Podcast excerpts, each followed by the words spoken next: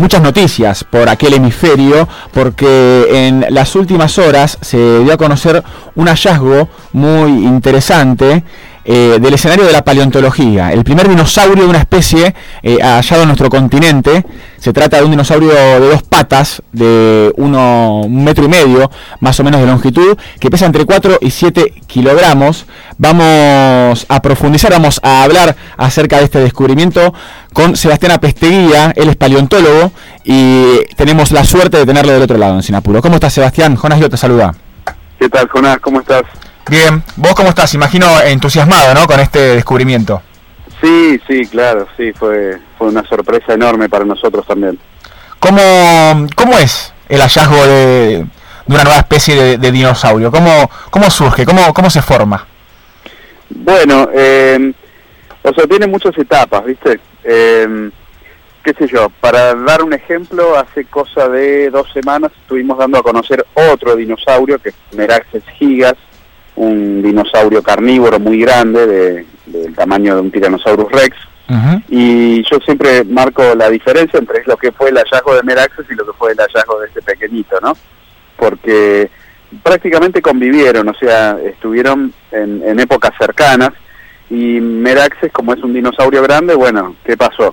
Eh, salimos a, eh, a explorar desde un punto y antes de una hora de caminata ya, ya lo habíamos encontrado. Y a partir de ahí fueron cuatro años de, excavaciones en el mismo lugar, claro. modernos. Eso fue el hallazgo de un super dinosaurio por el tamaño. Ahora, en el caso de Yacapil, es, eh, es otro lugar diferente, no muy lejano, a 30 kilómetros de, del anterior, en que estoy trabajando desde hace 23 años, que ah, es el área paleontológica de la Buitrera en el norte de Río Negro. Y en ese lugar se preservan, a diferencia de, muchos otros lugares de la Argentina, se preservan animales chiquitos, vertebrados chiquitos. Claro. Porque era un desierto antiguamente y cuando los animalitos morían eh, quedaban ocultos bajo la arena y entonces quedaban como a salvo, digamos, de que se los coma algún algún carroñero, algún predador. Así que bueno, estos animalitos quedaban preservados tridimensionalmente, quedaba el esqueletito precioso y así es que eh, bueno se ha convertido en un programa de trabajo para mí y para mi equipo eh, fascinante, ¿no? Porque aparecen todos los animalitos pequeños que vivían a la sombra de los grandes dinosaurios. Y Yacapil fue uno de estos.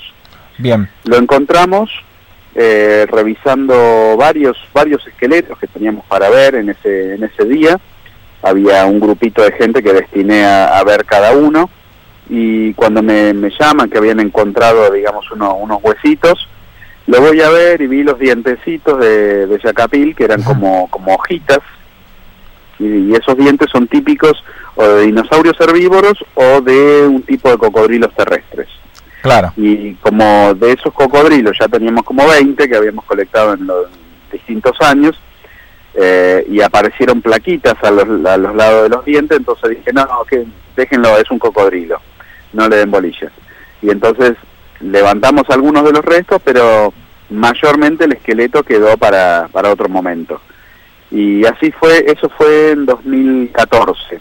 Después en 2016 volvimos y juntamos un poquito más, y en 2020 otro poquito más, y con la pandemia nos pusimos a preparar los materiales en el laboratorio, incluso los que no nos importaban demasiado, como ese cocodrilito. Eh, y bueno, resultó que no era un cocodrilito. Claro, nada más ni nada menos que un dinosaurio, una especie, eh, imagino habrá vivido hace cuántos millones de años, unos 250, 100, millones de años. Una locura. Y entiendo que es un bípedo de un metro y medio más o menos, o sea, y, 4 o 7 kilos más o menos de peso. Eran dinosaurios chiquitos. Sí, sí, sí, son dinosaurios chiquitos. Eh, le hicimos un corte a los huesos y pudimos comprobar que tenía al morir siete años de edad. Ah, mira. Eh, este, así que era un casi un adulto. Claro. Em, y también entiendo que eh, tiene como la presencia de varias hileras de huesos que, que, le sirven como escudo, ¿no? ¿Es así esto? Es como si fuera un dinosaurio, uno de los acorazados lo más llamativo de este dinosaurito, eh, o sea, no es el hecho de ser bípedo, sino la combinación de ser bípedo y acorazado. Claro. Porque los dinosaurios acorazados que conocemos, que todos conocemos, porque eh, son un grupo de dinosaurios que, se conocen como tireóforos, pero eh, entre ellos están los famosos estegosaurios que tienen esas placas altas encima del lomo y una cola con pinches, y los anquilosaurios que son también acorazados con una masa en la cola. Así que eh, son dinosaurios que todos conocemos y normalmente son cuadrúpedos, pesados, grandotes. Sí. Yacapil es parte de ese grupo de dinosaurios, pero es pequeño y bípedo. Entonces esto nos rememora a sus parientes más cercanos que vivieron eh, en Europa hace 200 millones de años, o sea, 100 millones de años eh, antes. Claro. Eh, así que lo que no teníamos idea es que ese linaje de, de tireóforos primitivos, digamos, habían sobrevivido en algún lugar del mundo. Y ese lugar fue Argentina. Claro, es, de, de, los tipos de dinosaurios que tienen como esa carcasa atrás, pero bueno, como nos comentaba recién Sebastián Apesteguía, que es paleontólogo, eh, tiene la particularidad de que además de tener esa carcasa, eh, caminan dos patas. Sebastián, quería preguntarte cómo fue que vos te, interesaste eh, en, la, paleontología, en el, tema de los dinosaurios, los fósiles. Imagino que la niñez, eh, yo asocio mucho los dinosaurios a la niñez, por lo menos a mí de chiquito me gustaba mucho. De hecho, eh, quizás elegía trabajos prácticos en, en ciencias naturales directamente hablando de dinosaurios, bueno, muñecos, series. Hasta incluso una vez mi, una, una tía mía escribió un libro donde yo era protagonista y, salvaba a los dinosaurios de, su extinción y demás. Eh, no sé cómo, fue tu entrada, digamos, al mundo de, los, de los dinosaurios. ¿Qué edad tenés? 30. 30, ok. Bueno, yo tengo un, par más, tengo 53, y en, el, en la época en que yo, digamos, me interesé por los dinosaurios, era el único que yo conocía que le interesaban. Claro. Eh, entonces, y, y, en ese momento no había... Eh, libros, no había nada. Era una ausencia de información y de, y de, y de juguetes y todo terrible.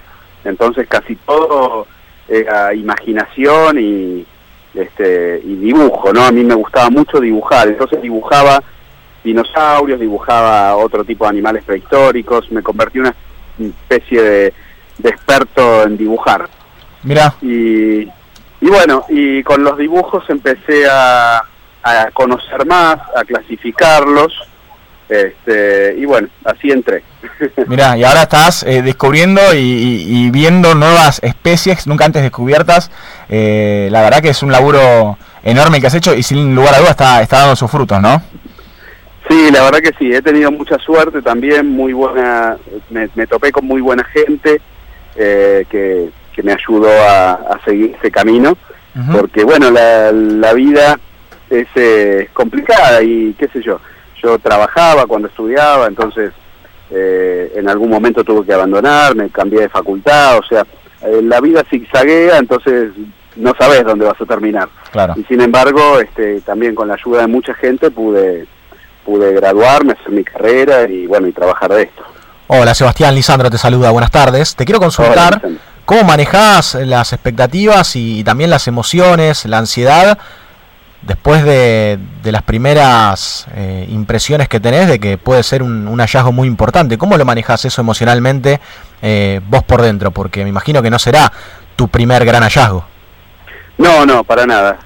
Por eso tuve la, suerte de, encontrar muchas veces muchas cosas y también eh, algo que me formó fue participar de grandes hallazgos cuando yo no los dirigía. Claro. Porque, bueno, yo empecé en la paleontología a los 18 años que me metí en el Museo de Ciencias Naturales como colaborador.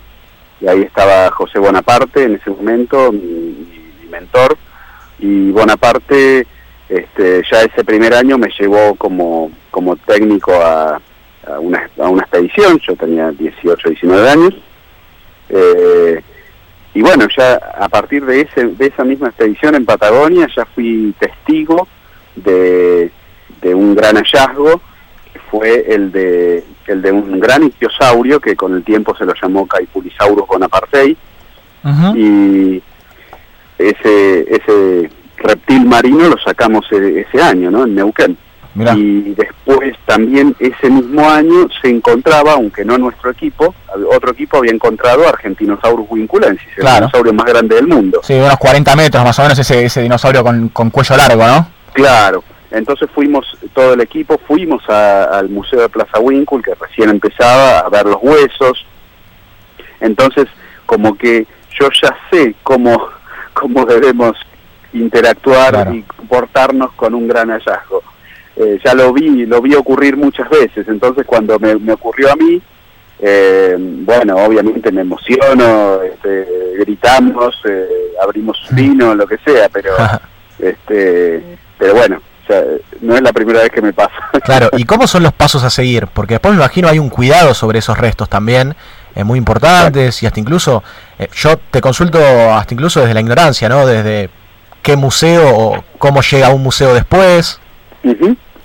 Bien, eh, en el caso de, de, estos materiales que yo, digamos, como yo dirijo el área de paleontología de la Fundación Félix de Azara en Buenos Aires, y entonces lo que hacemos ahí es, digamos, yo pido un permiso de, exploración, voy al lugar, colecto los fósiles encerrados en paquetes, en bochones, me los llevo a Buenos Aires con permiso de la provincia, eh, ahí los, los hacemos preparar, eso, eso tarda muchos meses, incluso a veces un par de años, eh, no tanto porque tarde tanto la preparación, sino por la lista de espera, ¿no? Con otros materiales que tienen, que se sacaron antes y bueno, y los estudio, los publico y ahí vuelven los materiales a la provincia y la provincia designa una colección en un museo. Eh, en este caso, va, eh, lo, que nosotros colectamos en esa zona va seguro al Museo de Cipoletti, eh, desde hace, que es un museo que tiene como 40 años, entonces tiene estabilidad, ¿no? Y bueno, los materiales van ahí, este, y ahí quedan guardados en la colección. La colección es el corazón del, museo. Lo que muchas veces la gente no sabe es que el museo no es solo lo que está viendo eh, o la oficina del científico, sino que tiene colecciones. Y esas colecciones son a veces estanterías, a veces cajoneras, donde se guardan los huesos originales, vienen empaquetaditos, vienen con su, con su cajita, su etiqueta, este, y hay una persona específicamente a cargo de esa colección, que es el curador de la colección. Entonces, eh, eso es crucial, porque cada uno de los materiales que nosotros hemos encontrado eh, no queda ahí en nuestra publicación y ya. A partir del año siguiente, o dos años después, o tres años, empiezan a caer eh, paleontólogos de todo el mundo que están interesados en ver de nuevo el material, en sacarle fotos para poder compararlo con las cosas que ellos han encontrado en otro lugar del mundo. A mí me ha tocado también viajar, eh, por ejemplo, a, París y en la colección del Museo de París encontrar algo que nadie había visto, porque entré a, este, a buscar con permiso del curador y me encontré con la mandíbula de un lagarto, este, del lagarto más antiguo de África. Eh, de grande, ¿cómo, ¿cómo es? Para que nos demos una idea más o menos. No, nada, es una lagartija, pero... Ah. bueno, Yo me imagino un dinosaurio gigante, ¿viste? Una, una cosa medio prehistórica, ¿viste? Vivió, vivió en la época de los dinosaurios, era, era solo una lagartija. Mira. Y, este, pero es importante, digamos, por otras cosas. Y eso es lo que tiene que ver colecciones, ¿viste? No, es tremendo y aparte, bueno, con tu, con tu trayectoria, eh, con, con, tu carrera y con todo, imagino, bueno, como nos contaba recién, tenés de alguna manera la, pulserita VIP, ¿no? Para, para meterte en estos lugares. Y, y se asocia mucho el dinosaurio al reptil. perdóname, perdóname. Disculpame, pero te, te interrumpo ahí porque eh, es importante esto que te quiero decir. La, las colecciones son públicas. Ok, ok, ok las colecciones son públicas y toda persona tiene derecho a, a, pedir un permiso al curador de la colección y poder ver o fotografiar o dibujar o tomar nota de los materiales. Ah, buenísimo, o sea, no hace falta que ser paleontólogo ni nada. No, en realidad no. Este, hay curadores y, e instituciones que están equivocadas en ese sentido y que te piden carta, notificación, avales, y eso no es así. Okay. Pero bueno. Eh, ya que te quería preguntar, eh, estamos hablando con Sebastián Apestegui, es paleontólogo, estamos hablando acerca del descubrimiento de los fósiles de un dinosaurio que habitaba nuestro país y es la primera vez que se encuentra esta especie. Eh, se asocia mucho bueno, a todo el mundo del reptil y demás, pero también al mundo de las aves, ¿no? Los dinosaurios. Así es. Las, las aves, todas ellas, el colibrí, la gallina, el avestruz, todas, todas las aves son dinosaurios son dinosaurios. Ah, ok. Para, para ustedes que pensaron que los dinosaurios se habían, eh, se habían extinto, que se habían extinguido, que, están, que ya no hay más, bueno, eh, todas las aves, el que tiene un, gorrión, un loro, tiene un dinosaurio en la casa, viejo. Sí, señor. Y todos sabemos cuál era el sabor de la carne de los dinosaurios. ¿Cómo era? el del pollo. pollo. Mirá, y, y, esto cómo, cómo se determina? Porque a mí siempre me, dio curiosidad, digo, encuentran un fósil y bueno, primero, ¿cómo saben, o sea, cómo determinan la forma de un dinosaurio solamente a través de los huesos, no? Porque uno ve ilustraciones, bueno, vos hablas de dibujos, y obviamente los huesos te pueden dar una pauta, pero digo, son muy específicos, ¿viste? Con la forma también. Sí, bueno, en el caso de los dinosaurios lo más complicado es cuando no tenés todo el esqueleto. Ahí... pasa muy seguido, imagino. Uy, sí, hay, hay, por ejemplo, nos pasó con un bichito que llamamos al Nayetri serrapoliciensis, que publicamos en 2012, me parece, que teníamos solamente eh, una pierna del bicho, nada más. Pero bueno, en los estudios de anatomía comparada que hicimos sobre esa pierna, un animal chiquitito, del tamaño de, una gallina, eh, hicimos estudios de anatomía comparada y nos daba que la forma más cercana de ese dinosaurio eran un tipo de dinosaurios que se llaman alvaresáuridos. Los alvaresáuridos eh, se describieron primero en Argentina, por eso se llaman Álvarez, en honor a Gregorio Álvarez, un historiador neuquino, y después se empezaron a encontrar en todo el mundo, aparecieron en Europa, en Estados Unidos, en China, en, Mongolia, eh, hay alvarezauros en todo el mundo, pero los primeros se descubrieron acá. Bueno, a nosotros la anatomía fina, digamos, de esa patita nos decía que era un alvarezaurio. Y lo publicamos así, con, con cierto riesgo, ¿no? Porque no es tan diferente de otros dinosaurios. Y bueno, al final, años después, encontramos uno completito, un, un alnayetri completito, todo el esqueleto, el cráneo, todas las patitas, las uñas, todo, y era nomás un alvarezaurio, estábamos lo cierto. Claro, eh, como tenía como, como plumas, ¿no? Sí, sí. Tenía como plumitas. La verdad, eh, un placer hablar con vos, Sebastián. Estamos muy contentos de, por el descubrimiento también y porque también entendemos eh, que, que, somos de alguna forma en Argentina, somos tierra de dinosaurios, ¿no? Sí, pero ojo que hay varias razones para, para esto. Una es, por supuesto, porque nuestro país es, el 70% de nuestro país es un desierto, entonces está buenísimo para la paleontología y malísimo para otras cosas. este, pero bueno, podemos ver las rocas desnudas, entonces directamente se ven los huesos.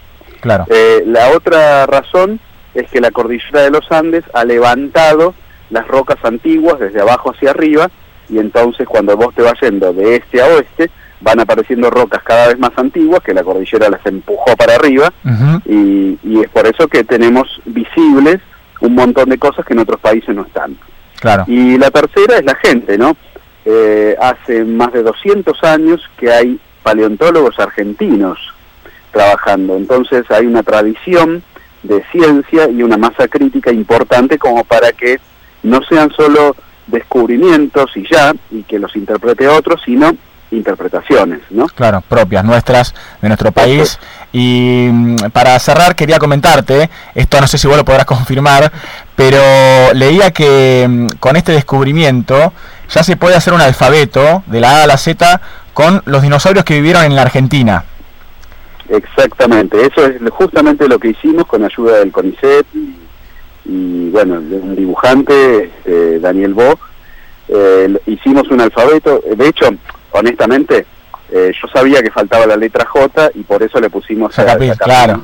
el, nombre con J. Bien. Este, para poder completar este alfabeto siempre me interesó mucho poder difundir lo que hacemos y creo que tener un abecedario de los dinosaurios de la Argentina creo que no hay otro país en el mundo que lo tenga. No, es espectacular. Es una gran manera, aparte de aprender el abecedario, esto que hablábamos hace un rato también, ¿no? Eh, la niñez y los dinosaurios, y, bueno, y poder también valorar el laburo que hacen los científicos de nuestro país, que, es realmente sublime. Así que muchas gracias, Sebastián Apesteguía, por, por esta comunicación. Bueno, gracias a ustedes, un gusto. Un fuerte abrazo.